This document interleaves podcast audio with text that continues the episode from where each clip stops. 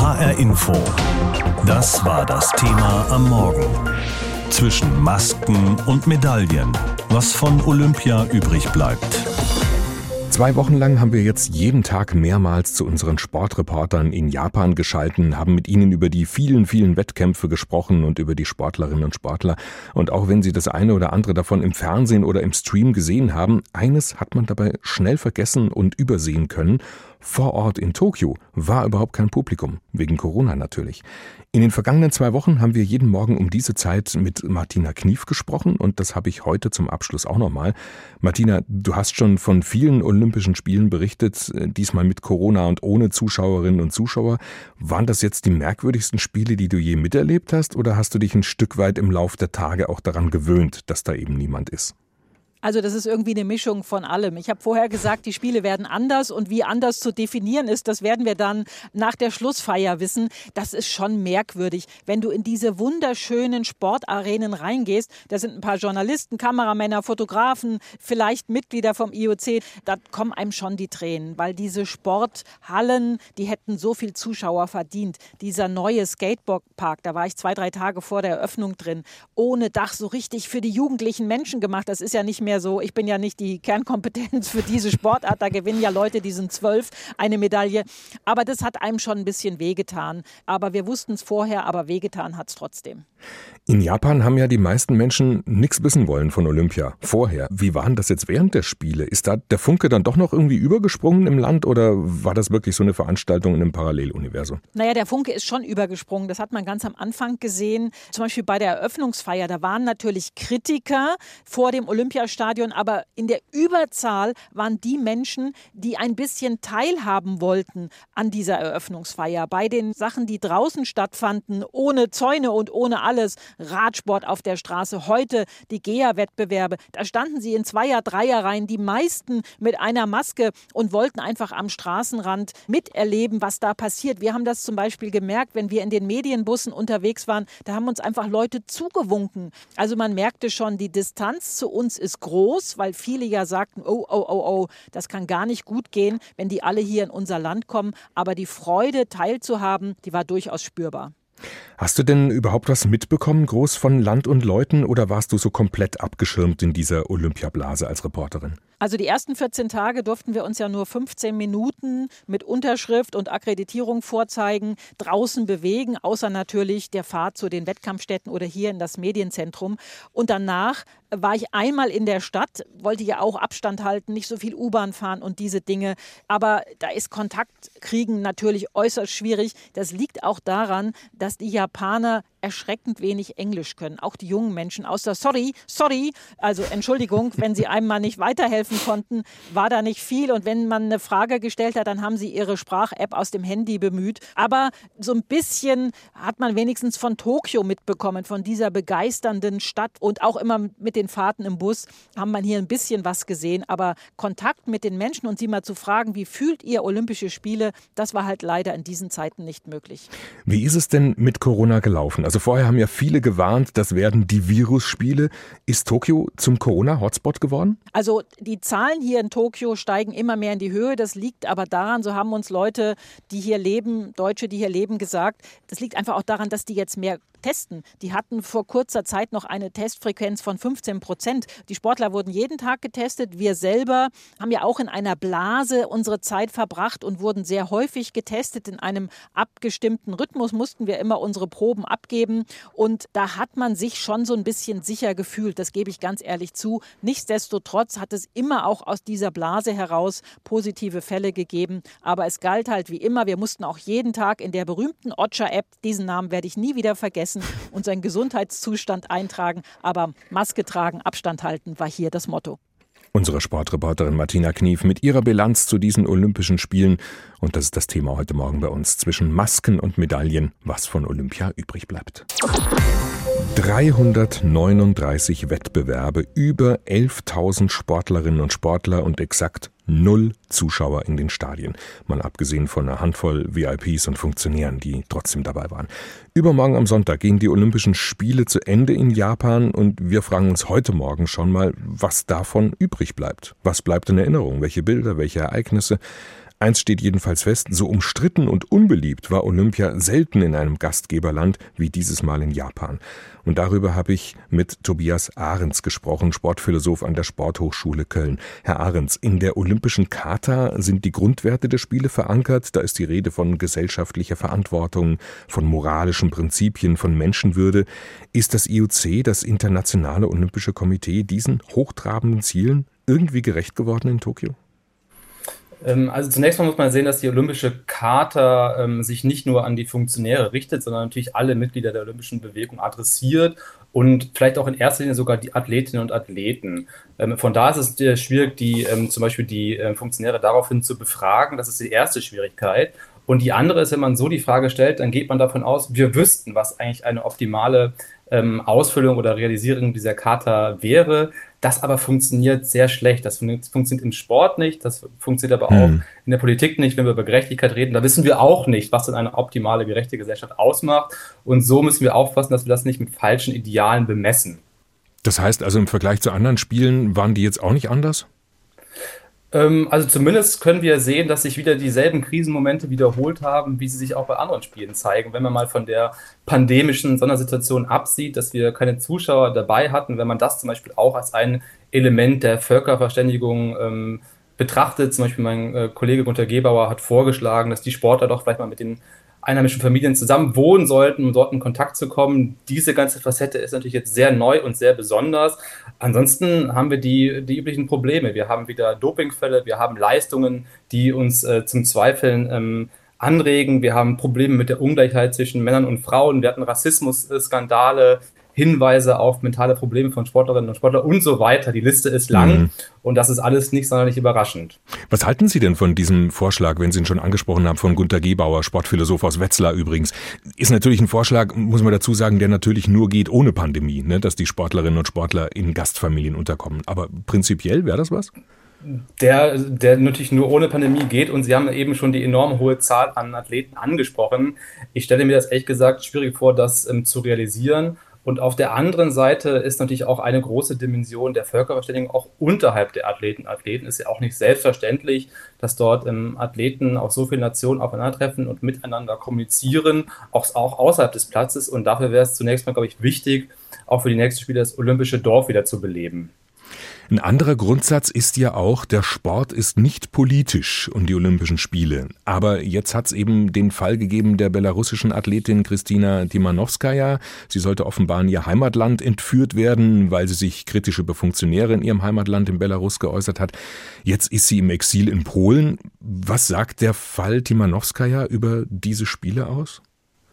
Ich glaube, er sagt zunächst mal aus, dass man, glaube ich, sehr fein ähm, überlegen muss, was man unter äh, unter politischem Sport versteht und, glaube ich, unterscheiden muss zwischen Formen der politischen Instrumentalisierung des Sports, eben durch, äh, durch staatliche Interessen äh, oder eben, Sie haben auch die Grundwerte, die in der Olympischen Charta angesprochen, schon angesprochen, das sind ja alles politische, äh, politische ähm, Prinzipien. Da steht etwas drin von Solidarität zum Beispiel, das ist alles hochpolitisch, da steht etwas drin von Menschenrechtsbewegungen. Also der Sport ist in seinen Grundfesten durch und durch politisch aber eben der Fall Timanowska zeigt, inwiefern eben auch der Sport immer wieder vor der Herausforderung steht, dass sich externe politische Interessen einmischen wollen in die Durchführung des Sports. Wir haben jetzt gestern einen Bericht von unserem China-Korrespondenten im Programm gehabt, der hat erzählt, wie Chinas Staatsmedien und das ganze Regime mit jeder Medaille für China ihren Nationalismus abfeiern wie nichts Gutes. Jetzt sind die nächsten Spiele im Winter in Peking. Worauf müssen wir uns da denn dann einstellen? Oh, ich glaube zunächst mal, also wenn man äh, auch das aus zum Beispiel Mediensicht ähm, ähm, betrachtet, zunächst mal wahrscheinlich keine große Entspannung der Restriktionen der Medienvertreterinnen und Vertreter vor Ort, also eine sehr starke Überwachung dessen, was ähm, dort passiert. Wir haben es auch vor kurzem ähm, auch gesehen bei diesen äh, Spielen, äh, ähm, dass zwei chinesische Bahnradfahrerinnen ähm, auf ihren Anzügen ähm, Anstecker von Mao Zedong hatten, also hochproblematische mhm. ähm, Referenzen an auch die politische Vergangenheit ähm, der, der Chinesen. Aber das sind doch eigentlich jetzt gerade zum Beispiel die Anstecker mit Mao Zedong, das sind doch äh, Provokationen, auf die man reagieren muss als anderes Land, oder? Das sind Provokationen, auf die man zumindest auch reagieren muss äh, aus, äh, aus Seiten des IOCs. Weil Sie das IEC schon angesprochen haben, das hat natürlich auch eine große, einen großen medialen Einfluss, denn es wacht ja im Grunde wie eine Weltregie über alle Bilder, die eben ins Fernsehen kommen und oder im Stream eben gezeigt werden. Haben wir im Grunde da eigentlich geschönte, glattpolierte Spiele, sowieso schon, unabhängig von politischen Nationen, die da noch mehr eigenes Ding draus machen, wie jetzt China? Wir haben zumindest großartig äh, inszenierte Spiele, wenn man das vielleicht so mal ähm, formulieren darf. Ob es glattpolierte Spiele sind, weiß ich nicht ganz genau zu beurteilen. Dafür müsste man wissen, welche Bilder nicht gezeigt werden. Das kann ich jetzt nicht einschätzen. Dafür bräuchte man auch Einschätzung von Kollegen äh, von Ihnen vor Ort. Ähm, aber auf der anderen Seite hat das IOC natürlich eine ganz starke ähm, Rolle, die man fast nur, das haben auch andere viele Philosophen vorgemacht, fast nur mit der katholischen ähm, Kirche vergleichen kann. Also da wird ganz stark von oben, wenig demokratisch, ohne Gewaltenteilung nach unten durchregiert äh, und versucht das eben durch die Aufhübschung, durch bestimmte Slogan oder die Erweiterung des olympischen Mottos, wie wir es jetzt in der letzten Session gesehen haben, dann irgendwie zu korrigieren, diesen Eindruck. Tobias Ahrens, Sportphilosoph an der Sporthochschule Köln. Wir haben gesprochen über das Thema heute Morgen bei uns zwischen Masken und Medaillen, was von Olympia übrig bleibt. Gold, Silber, Bronze und völlig geplättete und begeisterte Sportlerinnen und Sportler, das ist schon immer wieder auch rührend zu sehen, wie die sich ganz ehrlich freuen können oder auch ihre Enttäuschung zeigen, wenn es nicht gereicht hat, wenn zwischen Sieg und Niederlage mal wieder nur so ein Bruchteile von Sekunden liegen. Deswegen schauen so viele Menschen so gerne Olympia, aber diese Spiele sind ganz anders als sonst, wegen Corona natürlich, aber auch weil viele Menschen im Gastgeberland Japan das Spektakel gar nicht gewollt haben. Jetzt am Wochenende gehen die Spiele zu Ende. Wir ziehen heute Morgen schon mal Bilanz und das habe ich unter anderem mit Thomas Röhler getan, Athletensprecher der World Athletics und Olympiasieger im Speerwerfen vor fünf Jahren in Rio. Herr Röhler, viele haben vor Virusspielen gewarnt. Tokio könne bei diesen Rahmenbedingungen dem olympischen Geist gar nicht gerecht werden. Wenn Sie jetzt zurückblicken auf die vergangenen Wochen, waren die Bedenken gerechtfertigt? Die Bedenken waren definitiv gerechtfertigt. Ne? Wir dürfen uns nicht vor der weltweiten Situation und auch der Viruslage im Land, in Japan, im Gastgeberland natürlich, dürfen wir nicht die Augen verschließen.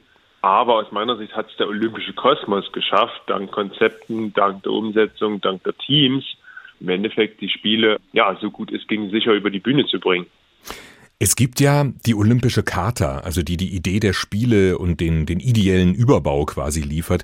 Die Athletinnen und Athleten aus allen Herren Ländern teilen dieselben Werte. Jetzt gibt's in Tokio aber den Fall der belarussischen Sportlerin Kristina Dimanowskaja. Funktionäre aus Belarus haben sie offenbar gegen ihren Willen aus Japan zurück in ihre Heimat schaffen wollen. Jetzt ist sie in Polen in Exil. Wie passt das zu den olympischen Grundwerten? Ja, das passt gar nicht. Deswegen ist es auch ein sehr, sehr großes Thema. Eins, was definitiv auch die Athletenvertretungen dieser Welt, aber auch die, die Stellen in den Verbänden entsprechend natürlich bewegen wird. Der Schutz der Athleten, egal ob es jetzt wirklich in, in menschenrechtlicher Seite ist, in sportlicher Seite, auf dem Wettkampfplatz, medial oder auch, was ist auch ein Thema wurde, auf mentaler Seite. Der Schutz der Athleten ist ein Thema, was bei diesen Spielen sehr, sehr stark natürlich in den Fokus gerückt ist und was wir in Athletenvertretungen bearbeiten werden und was natürlich auch eine Aufarbeitung erfordert zu den olympischen Werten, passt es nicht. Und deswegen sprechen auch die Menschen drüber und das ist gut so. Ein Wesen der Spiele generell ist ja gerade auch die Gemeinschaft. Also Olympia lebt ja auch davon, dass sich Sportlerinnen und Sportler mit den Gastgebern und den Fans auch treffen können. Das ist natürlich dieses Mal komplett ins Wasser gefallen wegen der Pandemie. Die Athletinnen und Athleten haben wirklich in jeder Hinsicht in einer Parallelwelt gelebt. Das hat sogar das IOC auch eingeräumt. Machen solche Bedingungen den olympischen Gedanken nicht irgendwie auch kaputt? Ja und nein. Die Chance war, die Gemeinsamkeit dessen, was die Athleten da tun. Sie performen, sie üben ihre Passion aus, lassen andere daran teilhaben. Und ich finde, das ist auch im Endeffekt eine gemeinsame Darbietung ja, des Sports. Und deswegen haben sie gemeinsam agiert und haben gemeinsam auch Menschen da draußen wirklich positiv beeinflusst. Da bin ich mir ganz sicher. Aber es war halt nur noch eine mediale Darbietung im Grunde. Richtig, richtig, richtig. Sie kamen über andere Kanäle, über ungewohnte Kanäle. Es wurden nicht die Menschen vor Ort mitgenommen und auch die Sportler untereinander die haben einen angenehmen Teamgedanken gelebt. Die konnten ihn aber nicht so frei ausleben, wie wir uns das wünschen in Olympischen Dörfern, wie wir es auch kennen, wie wir es gewohnt sind. Aber ich muss sagen, da müssen wir auch wirklich sagen und uns klar machen, woher wir kommen. Wir kommen aus einer weltweiten Krisenlage, sollten erstmal dankbar sein, dass es Spiele gab und sollten im Endeffekt starten, dieses Neue gemeinsam aus dem Kern heraus jetzt nach außen zu tragen. Und hoffentlich erleben wir dann 22 ein Riesenfragezeichen beim Winterspielen, aber hoffentlich spätestens 24 dann ein wahres gemeinsam mit der kompletten Sportfamilie inklusive Fans. Das heißt, Sie waren, Sie finden es richtig, dass es jetzt nicht nochmal abgesagt wurde, weil äh, daran muss man ja nochmal erinnern. Die Olympischen Spiele hätten ja eigentlich letztes Jahr im Sommer sein sollen und sind äh, verschoben worden. Und dass sie jetzt eben waren, ist so dieses Zeichen, wir haben uns von der Pandemie nicht unterkriegen lassen? Ja, das ist ein positives Signal. Ich bin selbst auch immer kritisch damit umgegangen, bis zum letzten Tag. Aus, aus ethischer, politischer Sicht äh, hat sich die Sportfamilie einfach eingeladen wir kommen dann mal. Ne? Und äh, Japan musste im Endeffekt dann auch liefern. In der Situation, in den Schuhen möchte ich definitiv nicht gesteckt haben. Deswegen am Endeffekt jetzt nehme ich mich als Sportfamilie, als Gast und muss die Dankbarkeit auch äußern. Die Spiele abzusagen wäre, glaube ich, für die gesamte Sportwelt wirklich ein sehr, sehr, sehr, sehr tiefer Einschnitt gewesen. Schauen wir nochmal auf den sportlichen Teil. In Tokio haben wir ja bis jetzt schon einige absurd schnelle Zeiten erlebt. Also mehrere neue Weltrekorde im, im Hürdenlauf zum Beispiel, auch im Sprint, beim 200-Meter-Lauf. Wenn Sie sich diese Ergebnisse anschauen, was denken Sie? Kann das mit rechten Dingen zugehen? Sport innoviert und es ist kein Geheimnis, dass die Athleten auf einer sehr, sehr schnellen Bahn laufen, dass es optimale, sehr, sehr warme Bedingungen gerade für genau die angesprochenen Disziplinen sind. Das kommt den Athleten extrem entgegen. Es sind aufstrebende Athleten gewesen, die eine Leistungsentwicklung mitbringen, die überhaupt nicht ungewöhnlich ist, die ist außergewöhnlich gut.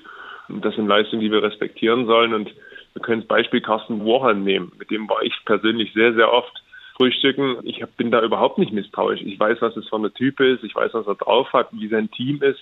Wir in der Sportfamilie wertschätzen das sehr und ich würde mir wünschen, dass auch die Menschen da draußen einfach diese Helden einfach zulassen, einfach sich mitfreuen und sagen, Mensch, das sind super talentierte junge Menschen, die ein Stück weit aktuell auch von der Innovation im Sport profitieren. Thomas Röhler, Athletensprecher der World Athletics und Olympiasieger im Speerwerfen in Rio 2016. HR Info. Das war das Thema am Morgen. Zwischen Masken und Medaillen. Was von Olympia übrig bleibt. Ja, am Sonntag sind die Olympischen Spiele in Tokio schon wieder Geschichte. Die deutschen Fans hatten ja einiges zu feiern, zum Beispiel den Olympiasieg von Weitspringerin Malaika Mihambo oder auch der Goldmedaille von Schwimmer Florian Wellbrock. Aber auch hessische Athletinnen und Athleten haben Spitzenleistungen gezeigt in Tokio. Matthias Merget aus der HR Info Sportredaktion hat einige Highlights zusammengefasst. Timo Boll, die Tischtennislegende aus dem Odenwald, hat Silber mit der Mannschaft schon sicher. Am Mittag geht es gegen die Tischtennis-Weltmacht China sogar um Gold. Wir müssen über uns alle hinauswachsen, das ist klar. Aber wir sind auch irgendwie gefühlt bereit dazu und ja, freuen uns einfach auf das Spiel. Mit dabei im Team ist auch der Bensheimer Patrick Franziska. Mit einem Erfolg würden sie endgültig zu Tischtennishelden werden. Den ganz großen Triumph durfte Dorothee Schneider aus Frankfurt schon genießen. Olympiasiegerin im Mannschaftsdressurreiten mit ihrem Pferd Showtime. Showy, wie sie ihn liebevoll nennt, ein Tänzer. Seine Leichtfüßigkeit wird hier schon im starken Trab ganz deutlich. Gold zu gewinnen mit der Mannschaft, ähm, das ist Emotion pur und ich freue mich riesig. Für eine riesengroße Erleichterung hat die Schwimmerin Sarah Köhler aus Hanau-Bruchköbel über 1500 Meter Freistil gesorgt. Nach 13 Jahren auf dem Trockenen fischte sie bei Olympia die erste Medaille für Deutschland aus dem Becken. Und dann kommt Sarah Köhler von der SG Frankfurt und jetzt ist es soweit. Es ist Bronze für Deutschland, für die Schwimmer. Sarah Köhler.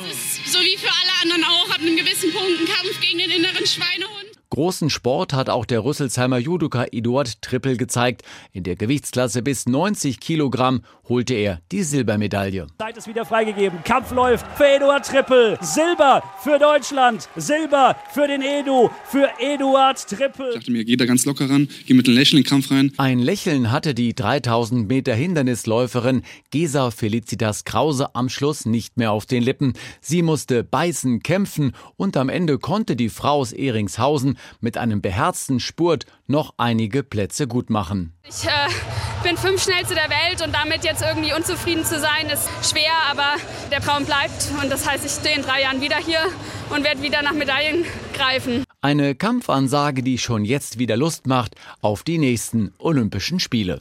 Zwischen Masken und Medaillen. Was von Olympia übrig bleibt, das ist unser Thema heute hier in HR Info. Matthias Merget aus unserer Sportredaktion über die Erfolge der hessischen Athletinnen und Athleten. Tja, die Olympischen Spiele in Tokio, sie neigen sich langsam dem Ende zu. Sie gehen in die Geschichte ein als die Spiele der Pandemie. Ein Jahr verspätet haben sie stattgefunden, weitestgehend ohne Zuschauer. Die Sportlerinnen und Sportler lebten in Tokio mit möglichst wenig Kontakten in einer Art Olympiablase.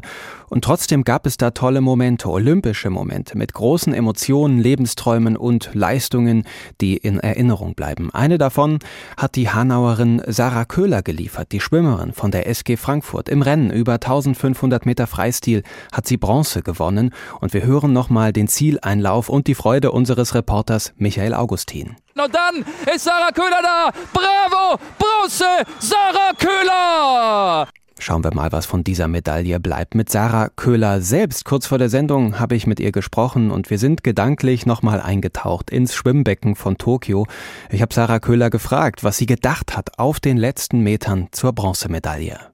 Ja, also bis 1450 Meter tatsächlich hatte ich immer noch die Befürchtung, dass die Chinesin, die zwei Bahnen weiter war, doch noch den Turbo zündet und an mich rankommt oder mich vielleicht sogar überholen könnte. Aber auf den letzten 50 habe ich dann nach der Wende gesehen, dass sie doch noch relativ weit weg war und ich Bronze ins Ziel schwimmen kann. Es waren ja keine gewöhnlichen Spiele ohne Zuschauer weitestgehend, mit Masken, mit Abstand. Da gab es ja vorher die Frage, wie da eigentlich so recht olympische Stimmung aufkommen soll. Wie haben Sie denn die Atmosphäre in Tokio am Ende empfunden? Ja, natürlich gab es Maßnahmen, gegen die Pandemie vorzugehen, aber auch so im olympischen Dorf. Ich hatte nicht das Gefühl, dass sich der Großteil davon hat beeindrucken lassen, sondern jeder hat versucht, das Beste daraus zu machen. Wir wussten im Vorhinein, was auf uns zukommt. Man konnte sich darauf einstellen. Und ich fand, der Olympic Spirit war trotzdem zu spüren im Dorf. Das hat auf jeden Fall sehr, sehr viel Spaß gemacht vor Ort. So groß die Freude über die Bronzemedaille am Ende auch war, war da auch ein bisschen Wehmut dabei, wenn man da so aus dem Wasser steigt und da ist eben kein volles Schwimmstadion und kein lauter Jubel, nicht tausende Fans, mit denen man das zusammen dann auch feiern kann. Hat Ihnen das gefehlt? Natürlich wäre es schöner gewesen mit, aber in dem Moment, in dem ich angeschlagen habe, gesehen habe, dass ich eine Medaille geholt habe, die Zeit gesehen habe und dann auch mein Team auf der Tribüne gesehen habe, ja, war das gar kein Thema. Da habe ich da überhaupt nicht drüber nachgedacht. Hm. Der olympische Gedanke ist ja auch, dass bei den Spielen ja die Welt so ein bisschen zusammenkommt, auch Athletinnen und Athleten aus ganz unterschiedlichen Ländern eben friedlich zusammenkommen. Gab es da denn auch bei diesen Spielen die Möglichkeit dazu, sich auch mal auszutauschen, sich kennenzulernen? Äh, wie hat sich das angefühlt? Ja, mit Ausnahme, dass man eben Abstände einhalten sollte, Maske tragen und die anderen generellen Hygienemaßnahmen einhalten sollte, hatte man trotzdem im Dorf die Möglichkeit, sich mit anderen aus anderen Nationen zu unterhalten oder auch in der Mensa sich vielleicht mal zusammenzusitzen. Es gab ja überall Plexiglasscheiben und da mhm. vielleicht auch einfach mal einen Kaffee zusammen zu trinken, wenn man sich kannte oder irgendwo kennengelernt hatte. Ich hatte nicht das Gefühl, dass die Maßnahmen das irgendwie eingeschränkt haben. Vor einer Woche haben wir hier in HR Info mit ihrem ehemaligen Trainer gesprochen, Michael Ulmer. Der war total begeistert über ihre Bronzemedaille. Er hat gesagt, er hatte immer noch Gänsehaut, auch Stunden nach ihrem Rennen. Wie war das denn jetzt für Sie, in den Flieger zu steigen, mit einer Medaille im Gepäck wieder in Deutschland anzukommen? Hat Sie das irgendwie verändert? Man könnte meinen, dass es einen verändert, aber es ist tatsächlich ja eigentlich ein gutes Gefühl. Man weiß, die Arbeit der letzten, ja für mich sind es 15, 16 Jahre, hat sich gelohnt und mhm. jeden Schritt, den man gegangen ist, war der richtige und jede Entscheidung, die man getroffen hat, war die richtige und es gibt einem natürlich eine gewisse Ruhe und Befriedigung auch irgendwo, dass man alles richtig gemacht hat. Jetzt kann es ja auch passieren, wenn man was Großes erreicht hat, worauf man lange hingearbeitet hat, dass man auch irgendwie in ein Loch fällt, weil vielleicht auch eher mal die Motivation fehlt. Haben Sie das Gefühl, das könnte passieren? Und wenn ja, wie kann man sowas vermeiden? Oh, wie man das vermeiden kann, kann ich nicht sagen. Also im Moment geht es mir definitiv noch nicht so. Mhm. Ähm, natürlich freue ich mich jetzt auf ein paar Tage Ruhe und auf Urlaub ein bisschen abschalten, aber dass ich das Gefühl habe, ich möchte jetzt auf keinen Fall wieder ins Schwimmbecken steigen, mhm. das habe ich nicht.